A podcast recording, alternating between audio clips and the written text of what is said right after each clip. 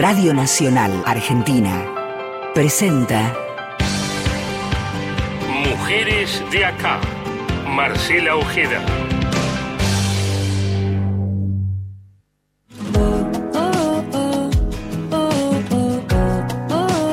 Esto es Mujeres de acá. Historias, recorridos, militancias y activismos. Hasta las 20. Mujeres de acá. Con Marcela Ojeda en Nacional, la radio pública. Estoy bien, ahora que estoy bien, que ya lloré, ya me Hola, hola, hola a todos, ¿cómo les va? Bienvenidas y bienvenidos. Y casi que es una postal de lo que está pasando ahora en el estudio de radio, porque somos cuatro mujeres charlando en la previa de venir al aire, en el camino y ahora, por supuesto, mientras esperábamos darle continuidad a la programación luego de, de la compañera Luisa Balmagia. Hoy es un programa especial porque después de mucho tiempo, y ustedes saben que eh, recibimos estos últimos programas invitadas, pero siempre una, dos, hoy son tres las, las invitadas que vienen también en representación de otras de sus compañeras profesionales y que forman parte de este lugar en lo que, de lo que ya vamos a hablar durante todo el programa. Antes de eso, de presentarlas, quisiera darle un, un contexto de lo que vamos a hablar tranquilas. A mí me gusta contarle a, las invitadas que es como un living de casa, donde no podemos tomar mate, pero la palabra circula, podemos hacer silencios, nos podemos emocionar, podemos interactuar entre nosotras. Esa es como si estuviéramos en una plaza al aire libre, bueno, pero esto con un micrófono de por medio. Hace menos de tres años se realizó en nuestro país el primer censo nacional de personas internadas por motivos de salud mental. Según ese relevamiento, el primero que se hizo, son cerca de 12.000 estas personas que están alojadas en 203 instituciones. 102, 162 son de gestión público-privada y 41 del sistema público de salud. Se estima aproximadamente que el 45,4% son mujeres y el promedio de años de internación son ocho. Algunos profesionales de, de, la salud creen que el número se ha incrementado, la cantidad de años que permanecen mujeres y, y varones en estos, en estos espacios, en estos lugares. ¿Es posible, me preguntaba, y es lo que vamos a charlar, lograr una transición de un modelo basado en el encierro a un modelo de dispositivos inclusivos para permitir la reinserción de estas personas que están alojadas, internadas, que son usuarias del sistema de, salud mental? Parece que sí, que hay buenas noticias y mucho tiene que ver por sobre todas las cosas por la gente que trabaja en los hospitales, en los institutos, las ganas, el tiempo y la permanencia de la enorme cantidad de años que, que trabajan. Hace muy poquito, menos de, dos años, se presentó hacia una Buenos Aires libre de manicomios. Es un programa ambicioso, importantísimo, que persigue la transformación para que los manicomios, loqueros, depósitos de personas, de todos los sinónimos que incluso seguramente en algún momento lo hemos utilizado, sean instituciones sanitarias con base y alianzas con la comunidad, entendiendo, por supuesto, el sistema de salud de una manera abarcativa, inclusiva y donde todos formemos parte, no solamente los trabajadores y quienes hacen uso de, de las herramientas del sistema de salud. Se presentó, como, se, como les decía, hace dos años, iba a abarcar, pretendía abarcar, abrazar a cuatro hospitales, al de Alejandro Korn, al Domingo Taraborelli en la ciudad balnearia Necochea y al Domingo Cabreda en Opendor, en la provincia de Buenos Aires, por supuesto todos. Pero siempre hay alguien que tiene que dar el puntapié, el primer paso, cortar la soga, y sucedió acá cerquita, en Temperley, allí sobre la calle Garibaldi, donde hace más de 100 años funciona el Hospital Neuropsiquiátrico José Esteves. Allí comenzaron a trabajar. ¿De qué manera? Y aquí sí hago el primer punto porque me gustaría que lo cuenten las protagonistas, las protagonistas de llevar adelante este programa inclusivo que tiene muchos objetivos, ambiciosos pero no imposibles, así que voy a darles las bienvenidas, porque son tres bienvenidas, a la doctora este, María Rosa Ribarroure, que es la directora del hospital, al que a partir de ahora le vamos a decir OSPI, me parece muy amoroso decirle muchísimas gracias, doctora, por venir, por venirse hasta aquí un día de semana, a la tarde, son muy bienvenidas, muchas gracias. Gracias a vos, Claudia, por invitarnos. Ahí está. Este, y Sandra Marano, que está a mi derecha, que es coordinadora del staff. Hablamos de un staff y todavía no hemos dicho de qué staff y de qué vamos a hablar, pero la primera pregunta es, ¿qué coordinas? Bueno, yo coordino en este momento eh, el bar, el bar que tenemos por primera vez en 113 años dentro del hospital.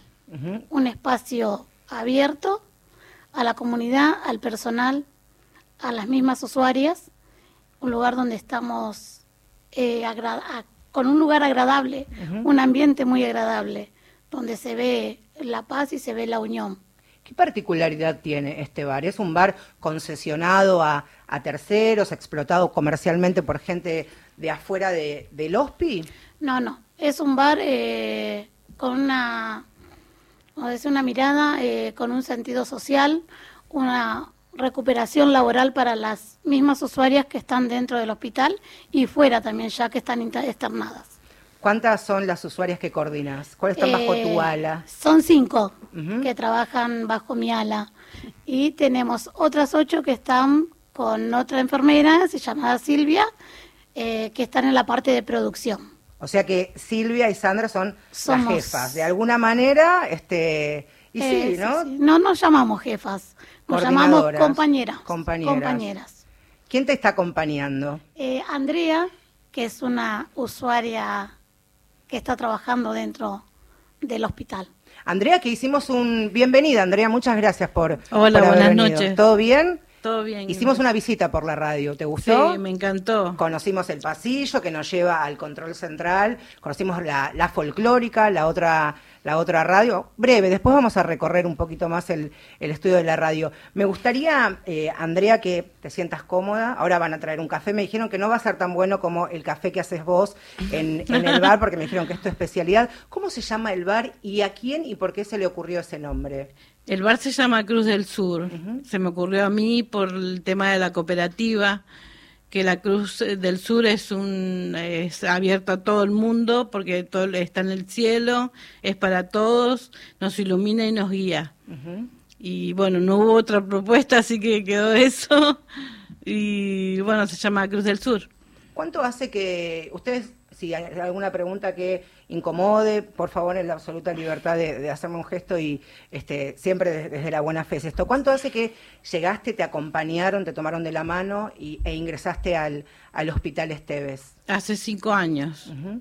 Cuatro años estuve en sala y un año en residencia. ¿Qué significa, Doc, estar en sala o en residencia? Eh, la sala es el lugar de internación en donde es, eh, la persona cuando ingresa, eh, cuando ha venido por alguna situación de crisis o algún, alguna desestabilización de su salud mental, ingresa para recibir el tratamiento necesario, psicológico, psiquiátrico, farmacológico, eh, participa de talleres en áreas de rehabil- rehabilitación también del hospital y en lo que llamamos residencia, o que menciona Andrea como residencia, es una instancia que se ha generado hace un tiempo, en realidad desde el año 2017, en donde antes existía una sala de internación, como estas este, que estábamos mencionando, pero que ahora las personas que están allí, que es un número mucho más reducido que el que de las salas este, generales, eh, hay eh, como máximo 25, 26 personas, teniendo en cuenta que las salas de internación pueden tener hasta 65 señoras. En este momento están los números por debajo. Eh, el- lo que se hace en la residencia son las personas que ya están estabilizadas, están bien y tienen que transitar un último periodo de tiempo, mientras tanto se consigue o una vivienda donde puedan salir a vivir o se consigue eh, una revinculación familiar, en el caso de la, la familia pueda llevarla a vivir nuevamente a su casa, o todo lo que hace a la materialidad de lo que es la externación, eh, subsidios, el ingreso económico, conseguir un trabajo, como en este caso Andrea, que le permita tener un ingreso, y una vez que esté todo eso consolidado, la casa, este, el dinero para sostenerse, para solventarse la vida en la comunidad, en ese caso se externa. O sea, la residencia, las señoras que están en residencia tienen este, salidas libres por, eh, por el barrio, eh, tienen libertades, porque es la verdad que eh, hasta hace poco tiempo en las salas de internación no eran tan habituales. A quien están escuchando es María Rosa Ribarroure, que es la, la directora del Hospital Neuropsiquiátrico Esteves allí en Temperley. Doc, le quería preguntar, y cuando hacía la, la presentación de, de este, de este programa, hablaba de lo que tantas veces hemos mencionado, incluso desde la ignorancia, cuando decimos el loquero, el manicomio, que tiene un sinónimo como depósito de personas y asentías, porque de alguna manera también es erradicar y barrer de cuajo ese paradigma recontra instalado durante tantísimos años, ¿verdad? Sí, El, el programa que mencionaste antes, Buenos. Aires Libre de Manicomios, es un programa que tiene que ver con la gestión actual en la provincia de Buenos Aires de la Subsecretaría y la Dirección de Salud Mental, eh, que tiende justamente a lograr que dejen de existir eh, este tipo de instituciones cerradas, este, que privan de la libertad indispensable para que las mujeres, las mujeres y los hombres, obviamente, puedan, y la diversidad sexual, porque tenemos toda la comunidad incluida en estas problemáticas, pueda volver a vivir en la comunidad. Eh, el manicomio no es solamente la estructura de estas grandes instituciones, el manicomio tiene que ver con una manera de pensar la atención en salud. Y el manicomio puede darse tanto en el público como en el privado, tanto en una institución tan grande como puede ser el Hospital Esteves, como en una institución más pequeña, puede darse en un geriátrico, un modo de funcionamiento manicomial en el sentido de eh, hacer por el otro, no permitirle que la persona pueda expresarse, no permitir que la persona pueda realizar cosas per se, eh, quitar las libertades básicas. Eh, nosotros lo que intentamos es que las personas que están eh, viviendo, alojadas en este momento en el hospital, eh, vayan aumentando día a día sus derechos de ciudadanía, porque en realidad eh, este programa tiene dos años, pero en la provincia se viene trabajando desde hace mucho tiempo en la recuperación de derechos de ciudadanía. De hecho, el Hospital Esteves, lo mismo que Cabred y el Corni y el Taraborelli, tienen un programa de rehabilitación y externación asistida que tiene más de 20 años. En el año 99 se hizo este programa en toda la provincia. Incluso antes de la nueva de la sanción de la nueva ley. es que cuando se sancionó la ley en el 2010, eh, un, digamos, los programas de, de rehabilitación y externación asistida, el PREA, fueron la, la muestra real y fehaciente de que la ley era posible.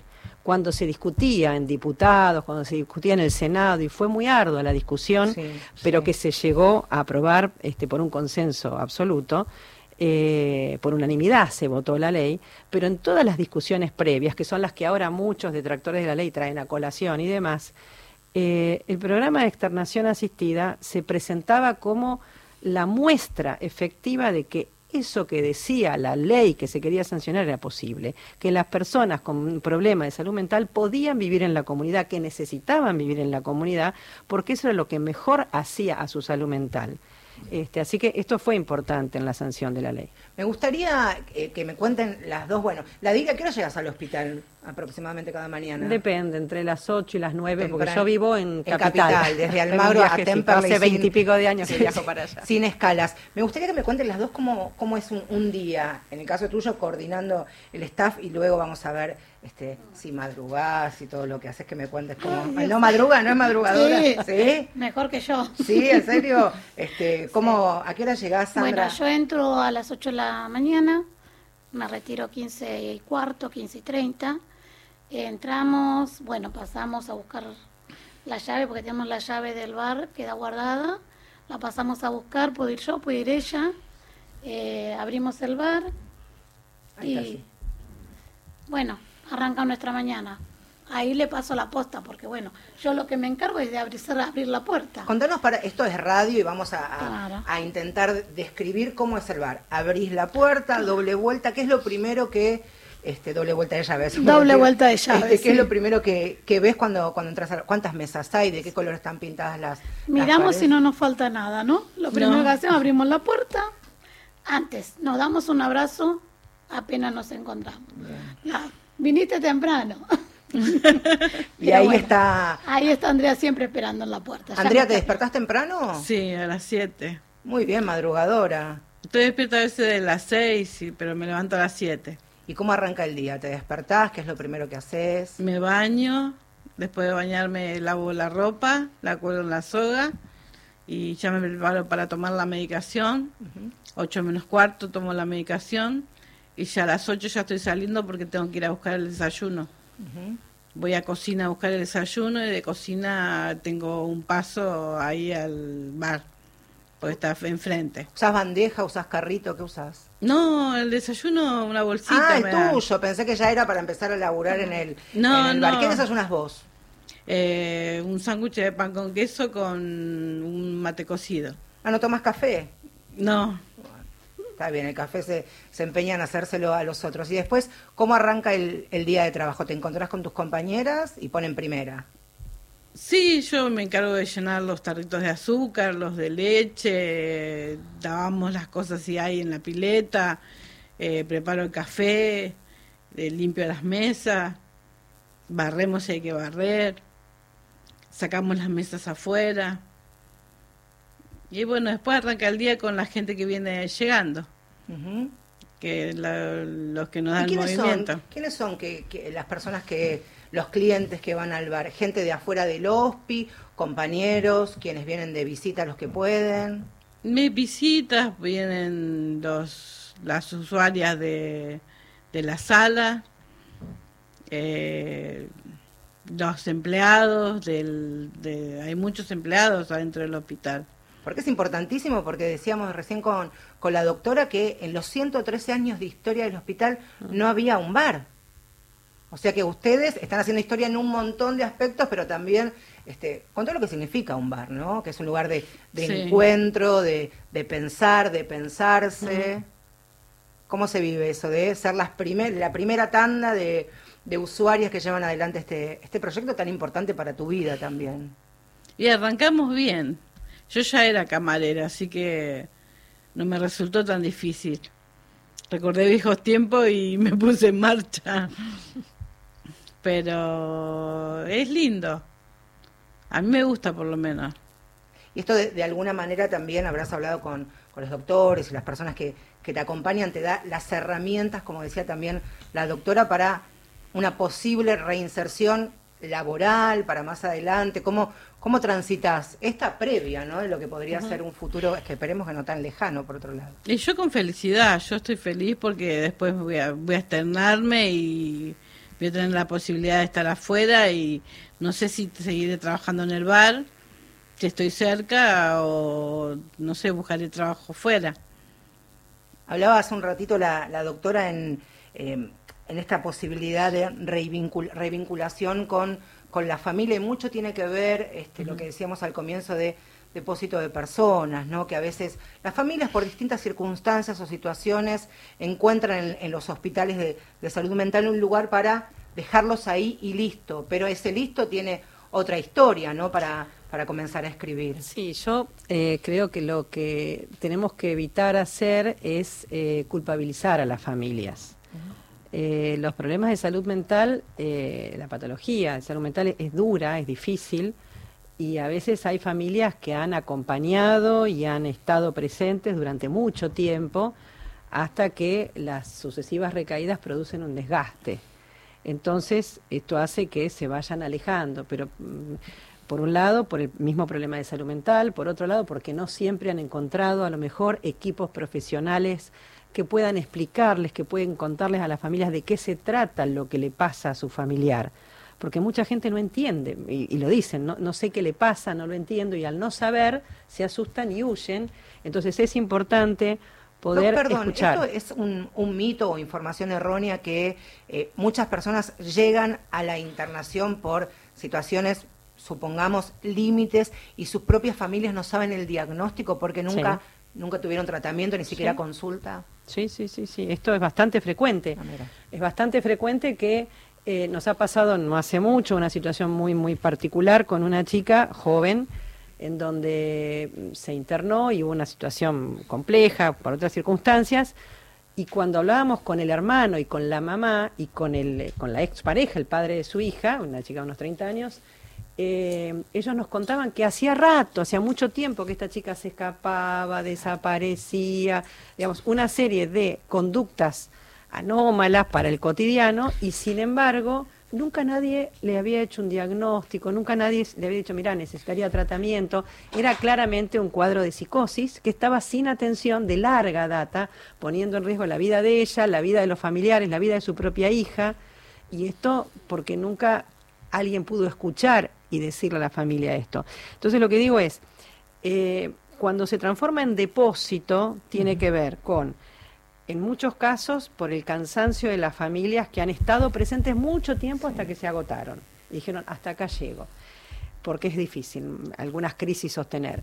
Por la falta de información Y lo que hasta ahora, y ahora estamos tratando de revertir profundamente, con, en parte con este programa Buenos Aires Libre de Manicomios, es la distancia, la lejanía del lugar de internación al lugar de domicilio.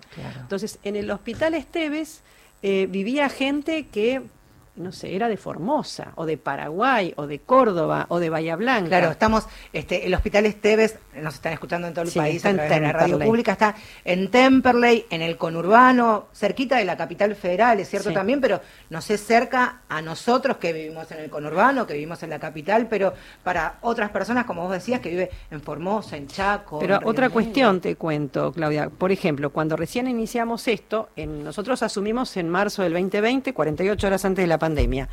Pero a pesar de la pandemia, tratamos de seguir llevando adelante lo que se nos había propuesto, con toda la dificultad que ralentó un poco el proceso, obligadamente.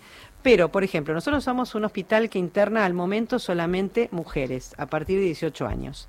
El Hospital Cabred, que está en Luján, unos cuantos kilómetros este, en la zona oeste del Gran Buenos Aires, interna solo varones.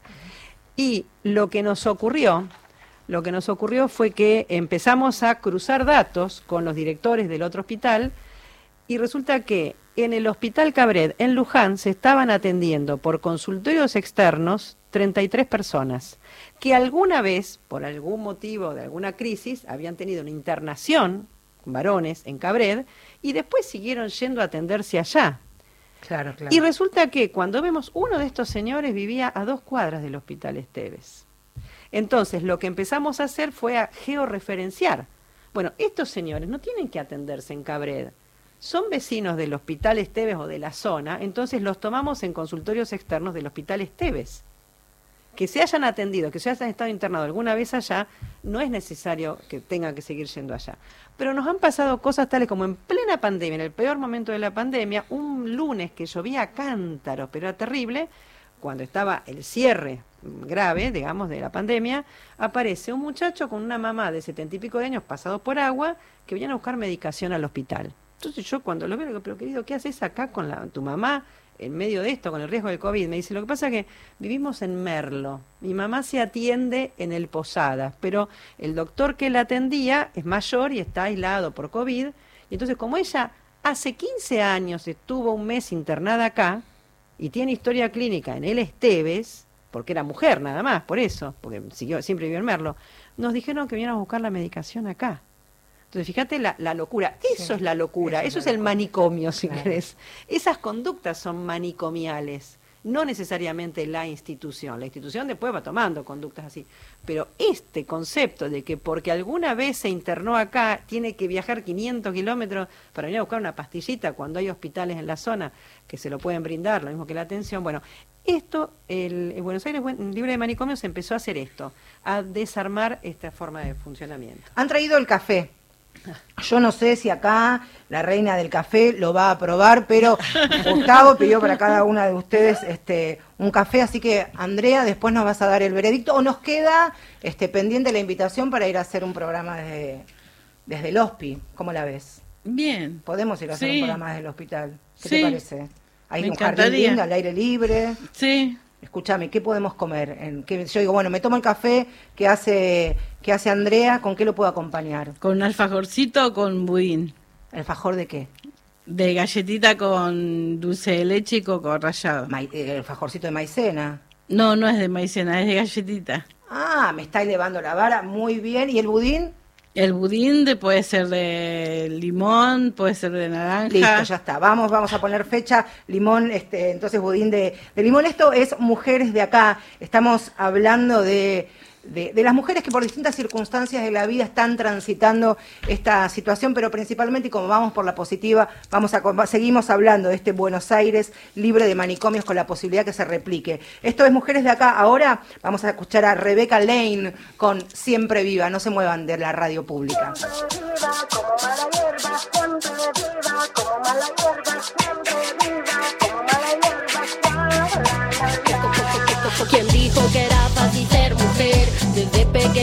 me hicieron creer que era bonita y si no lo era, entonces ya nadie me iba a querer. Si era redonda era por glotona, si hablaba mucho era por chismosa. No estaba orando, estaba pecando y la Virgen María me estaba juzgando que cuando creciera me iba a casar y que cuidara mucho mi virginidad, que en vez de fumar y tomar aprendiera a limpiar bien la casa y también cocinar. Nada de tatuajes ni perfume con tantas precisiones. Mando a la mierda todos sus sermones. La la la la. Hago lo que quiero porque puedo, porque soy así. La la la la. Me dicen mala hierba porque nunca me dejé morir.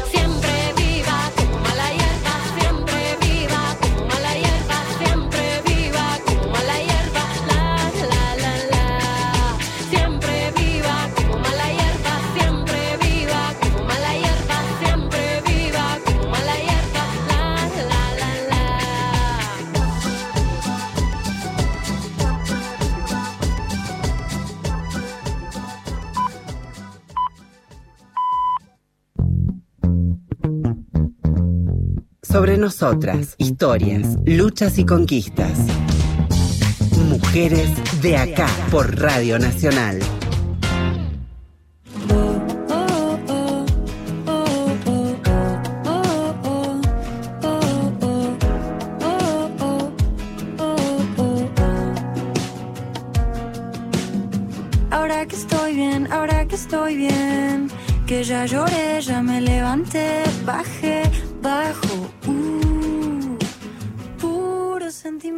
Puro sentimiento, claro que sí, hasta las 8 de la noche nos vamos a hacer compañía como cada miércoles aquí en, Mujeres de Acá. Si ustedes creen al escuchar este programa que la locura, algún brote, algún padecimiento mental, es algo lejano que no les va a pasar porque no tienen la fortuna de eh, que algún familiar, algún amigo haya tenido o haya transitado esta situación. Quiero contarles que en Argentina, en nuestro país donde habitamos todos nosotros, una de cada tres personas presenta problemas de salud mental a partir de los 20 años.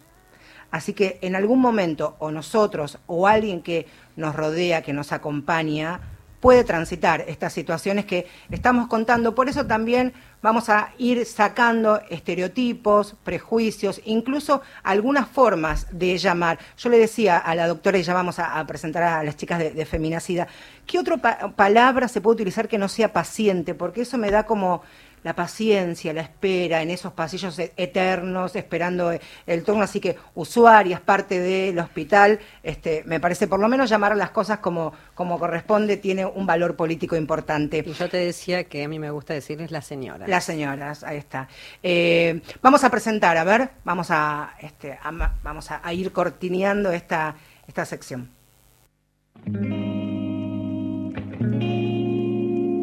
Feminacida en Mujeres de acá. Periodismo con otra mirada sobre la actualidad. Margen, ¿por dónde corres? ¿Cuál es tu borde? ¿Cuál es tu ley? Flor de lo que se esconde, del centro el uno, del mal poder. Canto que se susurra, luego es grito.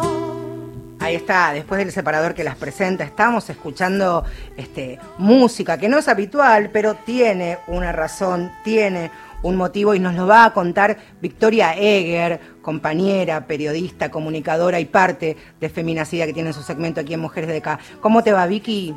Hola, Marce, ¿cómo andan todas por ahí? Pero muy Bueno, bien, aquí muy... esta- Sí. Sí, decime. No, no, no, te quería preguntar eso, que estamos muy bien. Yo estoy muy acompañada, somos cuatro, Por así que estoy mu- muy, muy contenta de, de compartir el, el aire. Y te quería preguntar qué estamos escuchando y por qué abrimos el segmento de hoy de esta manera. Bueno, esta canción que escuchamos integra el álbum Cancionero Mujer Trova 2021 y más allá de la trovadora que canta, que se llama Carolina Wagnerman, cuenta con voces del proyecto de salud mental y comunitaria del SICA Almafuerte, que forma parte de la red territorial de salud mental del Partido de la Matanza, al oeste del conurbano bonaerense.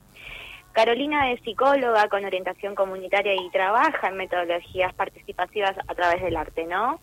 Eh, hace unos años hace un trabajo territorial muy profundo en este centro integrador comunitario Almafuerte, que está ubicado en la localidad de San Justo. Y lo distintivo de este espacio eh, es que vecinas y vecinos del barrio participan del equipo que coordina y planifica las actividades y proyectos de salud mental, ¿no? Entonces, que los, pa- que los vecinos participen es parte de la estrategia de la atención primaria de la salud que tienen en la sala y de darle un lugar activo ¿no? a aquellas personas que van a atenderse.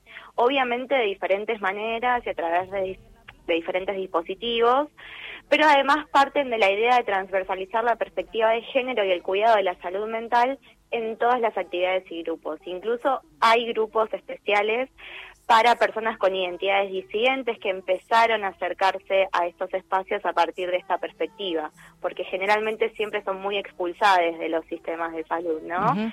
Eh, entonces, ante la tensión y el tabú que vos mencionabas al principio del segmento, que suele haber en relación al abordaje de la salud mental, Carolina nos compartía lo siguiente. A ver.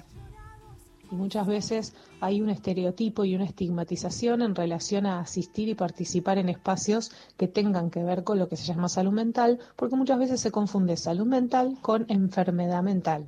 En general, nosotros cuando recibimos a las personas que se acercan a partir de hacer una consulta, les invitamos a que participen de una charla orientadora o charla de primera vez, donde justamente charlamos la necesidad de no estigmatizar aquello que tiene que ver con el cuidado de nuestra salud.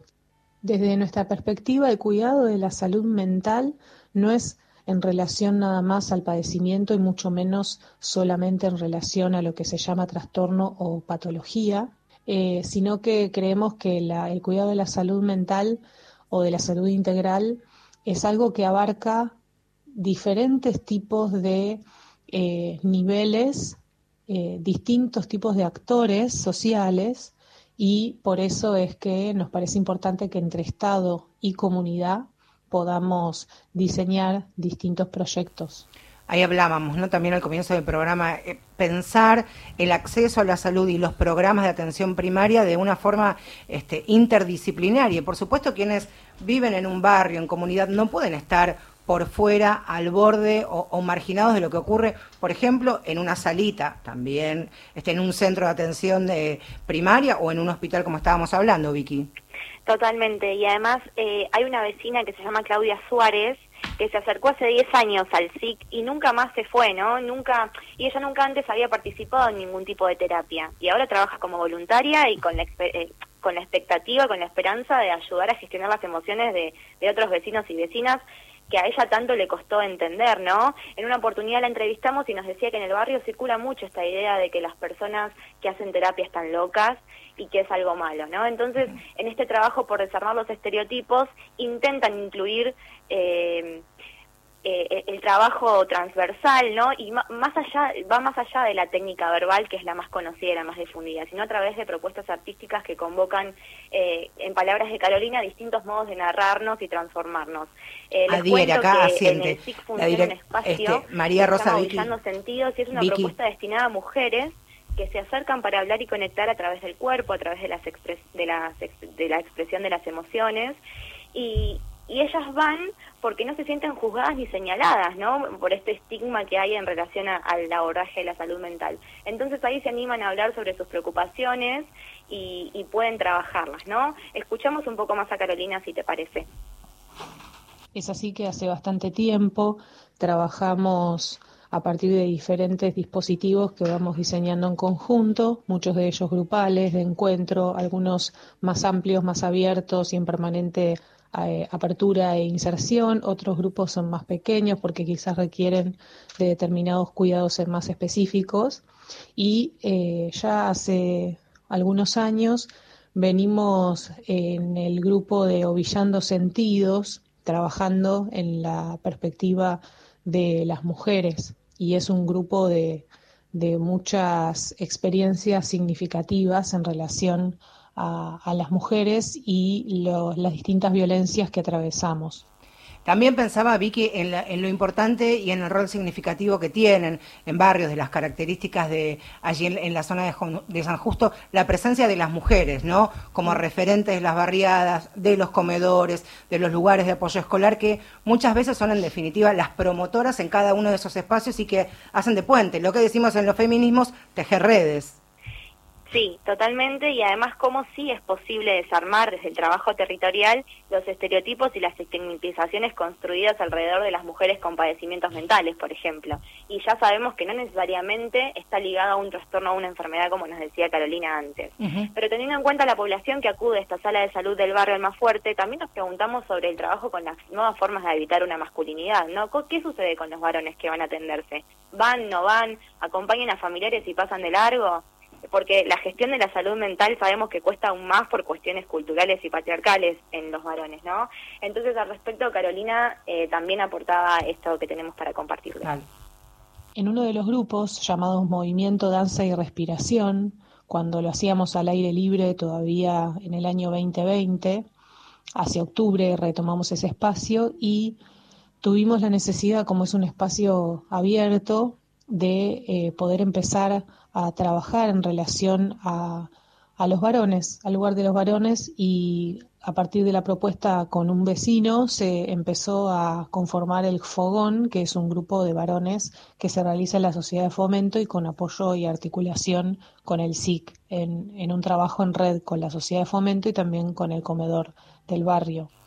Ahí está, ya sean hospitales o centros de atención, el primer lugar donde muchos vecinos van, eh, estamos hablando en, en, en grandes escalas, como un hospital, referencia como el Esteves, o un centro comunitario en San Justo, de espacios de construcción colectiva, ¿no? Este Doc, eh, ni más ni menos que eso, y que es un montonazo también. Sí. El hospital cuenta desde el año 2000 con un centro comunitario referente que está a unas 30 cuadras del hospital, muy cerquita de la estación de Temperley. Cuando fue la crisis del 2001, que fue tan terrible para la población, se hacían espacios de encuentro para que la gente de la comunidad viniera y mm, eh, uno de los talleres que se armó era reciclando mufas, tristezas y afines. Ese fue el nombre que los que venían al taller este, que era para sentarse a compartir las tristezas, las mufas y los afines. Nosotros estamos convencidos de que lo que se hizo en ese tiempo, en estos talleres, en este centro comunitario, salvó vidas. Seguramente. Porque había gente que venía muy deprimida, muy solita, que se podía llegar porque viajaba colada en el tren, porque no tenía dinero para pagar, pero porque como estamos cerca de la estación era la manera más directa de llegar, y salvó vidas eso. Este, la salud tiene que ver con esto que vos decís, ¿no? Eh, con armar redes, con no estar solo, con armar una trama que te sostenga.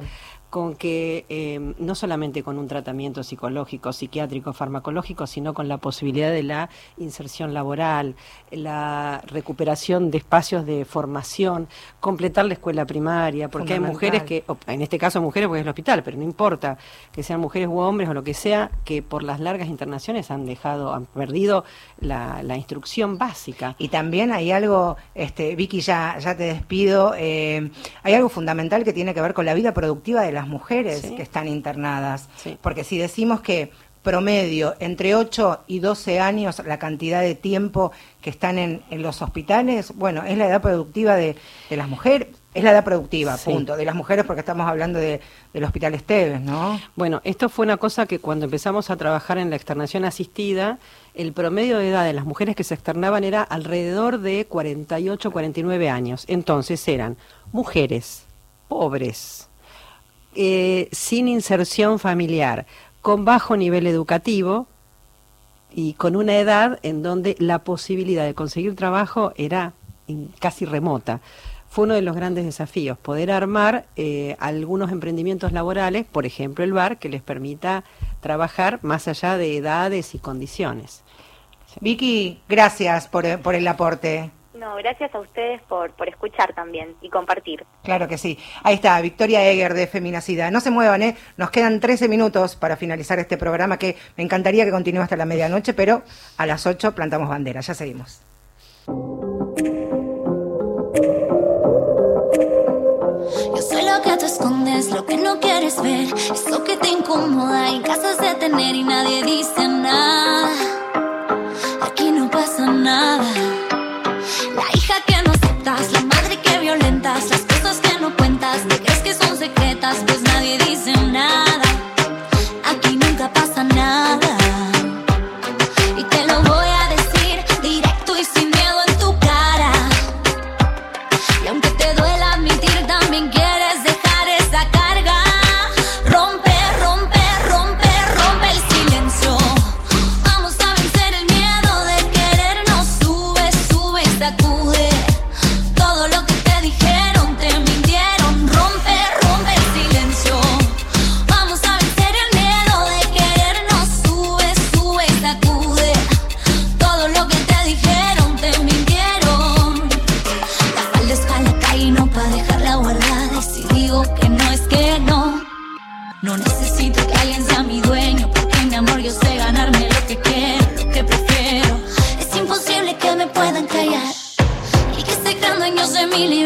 soy así,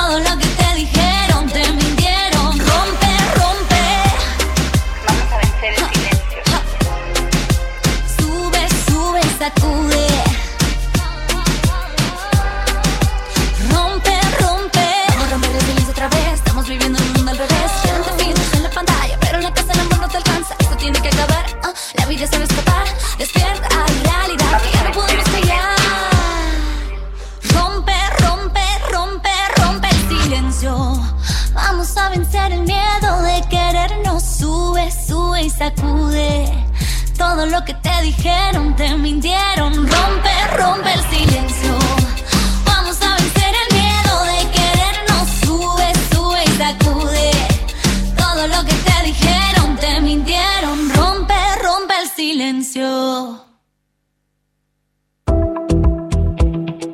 Hasta las 20, Marcela Ojeda hace Mujeres de acá. Un espacio sincero, federal, abierto y de intercambios, donde cada semana las historias circulan y nos reencuentran.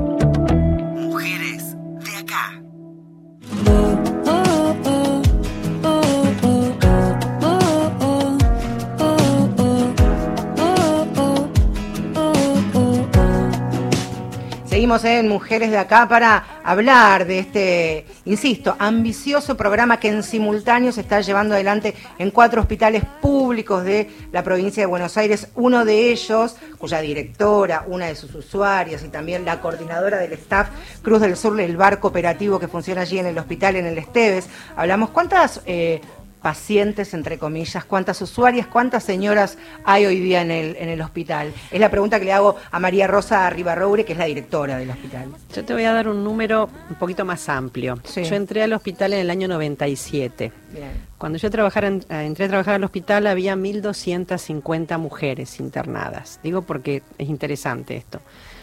Cuando asumimos la dirección en marzo del 2020 había 620 mujeres, o sea, a lo largo de los años se había hecho un trabajo importante eh, de externaciones y demás. Y ahora, pese a, la pandemia que nos ralentó bastante todo el proyecto de transformación, eh, quedan en el hospital 60 mujeres en lo que es el sector de agudos, en donde está la sala de admisión, que es la- son las personas que ingresan por guardia con los cuadros agudos, este, una cuestión de requerimiento inmediato de atención, y una sala de subagudos donde permanecen algún tiempo más aquellas que lo necesitan. Ahí hay 60 camas entre las dos salas. Y después, en todo lo que es el sector de crónicos, y cuando digo crónicos me refiero a la larga permanencia en la institución, eh, hay aproximadamente 350 mujeres en la actualidad. O sea, se ha reducido mucho el número porque eh, se han hecho externaciones asistidas, externaciones con revinculaciones familiares, se han recuperado viviendas, este, bueno, y todo un trabajo en esa línea. Hablaba hace, hace un ratito María Rosa de, de- lo importante, incluso a veces tan bisagra que puede ser la revinculación familiar de, de- de las señoras que están internadas, de las usuarias con, con su familia. Andrea, ¿cómo, ¿cómo es tu vida hoy día? ¿Tenés relación, contacto con, con tu familia? ¿Tenés hijos, hijas? Sí, tengo un hijo y una hija. Eh, un hijo de 30 y una hija de 19 años. Y en estos cinco años, ¿cómo, cómo ha sido? Eh, vía telefónica, lo llamo por teléfono, me dan la posibilidad de hablar, tengo la posibilidad de hablar. Cuando estaba en sala podía una vez por semana, acá en residencia puedo todos los días si quiero llamar. Eh, y bueno, eso te da la cercanía, te, te acerca un poco más. Y nada, es lindo escuchar la voz del otro lado y sentirlo más cerca y contame qué, qué te pasa, qué estás haciendo. Y bueno, nos vemos. ¿Se ven? Y con la pandemia, con mi mamá pasó la pandemia y recién vino para mi cumpleaños este año, pero hace como cinco años que no la veía. Y vino a pasar toda la mañana y bueno, la pasamos lindo. Trajo regalito, torta, ropa, eso, muy bien, los regalos. trajo de todo. ¿Y con tus chicos, con tus hijos, pues ya son Sí, grandes? vienen los dos juntos porque el más grande pasa a buscar a la más chica, pues son hijos de distintos papás. Así que, no, bien. Para mi cumpleaños mi hija me trajo una torta, mi hijo me regaló plata, pues yo tengo posibilidad de salir. Puedo salir y puedo viajar también sola si quiero. ¿Qué es lo que más te gusta hacer cuando salís del hospi? ¿Hay algún lugar donde a vos te guste ir que sea, sé, puede ser un parque, una plaza, una panadería, un kiosco? A Lomas de Zamora, ¿Vas al, al centro de Lomas? al centro de Es Lomas. precioso el centro de Lomas. Sí, ¿Te gusta pasear, caminar? caminar, ir al McDonald's. Mm. Sí, hacemos esa salida. Me contabas eh, antes de, comenzar el programa que eh, tu hijo fue al, al, al hospital casi de sorpresa, que te vieron muy contenta. ¿Cómo fue ese, ese reencuentro? Sí, porque tenía que hablar con las residentes de ahí y yo estaba trabajando, así que cuando vino yo estaba trabajando, se quedó, tomó café con el alfajorcito, la, lo- la ceremonia hizo y después comió budín de pan, que recién lo habían hecho, estaba casi tibio y se lo comió también, se llevó dos promos de alfajores 8 por 300, se llevó la, la, la promo, dos se llevó para el trabajo y bueno, ese día tuvo que faltar al trabajo. Bien, lo acompañé hasta la puerta porque yo- yo justo salí a las 12 y lo acompañé hasta la puerta, así que lo despedí y bueno, nos hablamos por teléfono. Pensaba en lo, en lo simbólico de, de comprar alfajores de un lugar, de, de un proyecto, de un programa como el bar de que forma parte de su mamá y decir, esto lo hizo la vieja, ¿no? Esto lo, lo hizo mamá. Digo, me parece que como, como postal o como foto de esta gran película, lo simbólico de llevarse estos alfajores que, que hicieron este, no solamente Andrea, sino también sus compañeras. Y te quería preguntar, eh, Sandra Marano es la coordinadora, una de las coordinadoras de- del staff, si me puedes contar dos o tres situaciones puntuales, porque ya nos estamos yendo de, de estos avances, de estos cambios que, que ves en, en las chicas, que no son tus chicas, son tus compañeras Son mis ahí a la par. Son mis compañeras y sí, el avance es progresivo. Como te digo, es el verlas entusiasmadas y querer crecer y querer saber, preguntar, o sea, detalles que vos decís, como la primera vez, una de las niñas máxima, al servir el café se le derramó sobre la persona. Y bueno, su postura fue, bueno, su nerviosismo, su angustia y decir, bueno, tengo que volver a hacerlo y probar, intentar y ver que va logrando de a poquito ella, como todas, ¿no? Eh, en pequeñas cosas. El avance es continuo y las ganas y el querer. Eso es lo más importante y de poder saber que vos estás de un lado donde podés guiarlas y podés acompañarlas a su crecimiento, diario. Hace un ratito ya nos estamos yendo, eh, decías esto, ¿no? De, de estar por detrás, ¿no? Como apoyando. Apoyando, totalmente apoyando. Como digo, somos eh, cinco personas que estamos, porque me estoy olvidando de dos, de tres compañeras que son las que estamos en el equipo, de Natalia, Nadia y Paola. Eh, cada una tenemos nuestra, no- nuestra mirada y vamos acompañándola, pero siempre del acompañamiento, nunca queriendo mm, eh, sobrepasar sus decisiones o de las ganas de lo que ellas quieran hacer. Respetamos sus lugares y ellas también, ¿no? también, te Hicimos un catering también, muy Eh. importante. Muy bien. Nos pidieron... Bueno, la invitación está hecha. Quienes estén cerca o pasen por Temperley, calle Garibaldi, allí cerquita del Esteves, café hecho este, por Laura. Alfajorcitos, budín, tartas, pueden pasar ahí. Este, y la promesa que les hago yo de que hagamos un programa de radio desde el hospital. Me encantaría. ¿Cuento con vos como aliada? Sí, sí. de verdad que sí. Sí. Lo, cuando- lo hacemos juntas, entonces. Las. Dale. Las La- puertas Ahí abiertas. está, las puertas abiertas será un gustazo enorme. Muchas gracias a las tres por haber venido, por haberse tomado el trabajo, esto entre comillas, de, de venir aquí un día de semana. Fue un gusto conocerlas. Abrazos a ustedes y a todas sus compañeras. Nos estamos yendo, perdón si me, si me excedo unos segunditos. Hicimos este programa, esta vez en la operación técnica, Marcelo Marín. Muchas gracias, Marcelo. En la producción periodística ejecutiva. Trajo café, insisto, vamos a ver si después pueden competir cuando hagamos el programa ya. Gustavo está Kogan, este, ¿está bueno el café? Sí, Aprobado, ahí está. Muchas gracias a todos. Nosotros nos reencontramos el próximo miércoles en otro Mujeres de Acá. A mí este programa hoy me hizo muy feliz. Nos vemos. Esto es todo para mí, ya no me quedo con las ganas. Miremos pelis en la cama, me das un beso a la mañana es todo para mí.